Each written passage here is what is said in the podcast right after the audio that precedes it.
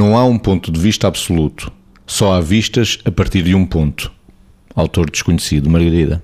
É exatamente isto que eu acho, ou seja, uh, acho que nós temos uh, cabeças para pensar, temos uh, olhos para ver, ouvidos para ouvir e, portanto, temos formas de sentir a realidade que são completamente diferentes. E eu acho que, evidentemente, que nós percebemos perfeitamente que o nosso entendimento da realidade vem do nosso pensar e do nosso sentir. Agora, é nesta diversidade humana que nós podemos realmente caminhar ao longo de um planeta e, se quisermos, dizermos a mesma coisa observada, que parece ser a mesma coisa observada por 10 pessoas diferentes, contada, dita, descrita, analisada também de maneiras diferentes. Ou seja, há um ponto de partida, há, se quisermos, uma circunstância. Eu prefiro dizer uma circunstância do que dizer uma realidade.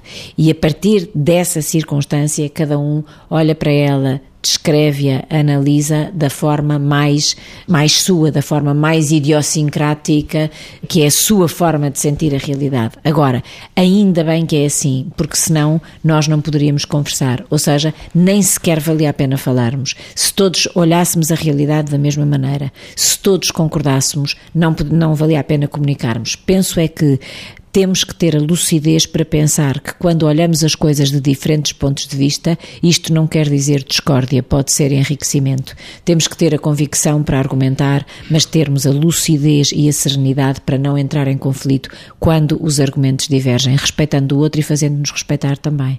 Não há um ponto de vista absoluto, só há vistas a partir de um ponto. Vitor.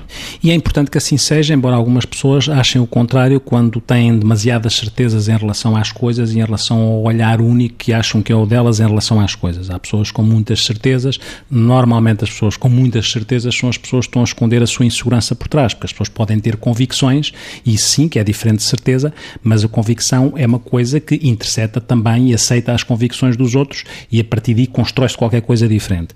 Além do mais, nós temos que perceber, e é assim, nós funcionamos com matrizes na leitura das coisas e por isso existem várias perspectivas, porque normalmente as coisas nunca são como são, mas são como nós as vemos. E é nesta, com base nesta ideia, nós temos que perceber que para o outro a coisa também será como ele a vê e não como ela é ou como nós as vemos. Este é o grande desafio daquilo que é também as relações, as relações humanas, mas sabemos que muitas vezes a rigidez na forma como se olham para os assuntos, para as circunstâncias, para as pessoas, faz com que daí possa advir, e muitas vezes advém, as, grandes complicações civilizacionais são sempre à custa das pessoas acharem que só há um ponto de vista. E por isso é que existem determinado tipo de conflitos, não só pessoa a pessoa, mas organização a organização, mas cultura a cultura, mas religião a religião, o que é um paradoxo, porque muitas vezes, nomeadamente naquilo que é a parte mais espiritual das coisas, a evocação seria mesmo essa, que é a aceitação daquilo que é e a tolerância daquilo que é a perspectiva das várias perspectivas e aceitar isso como fazendo parte da, das relações humanas.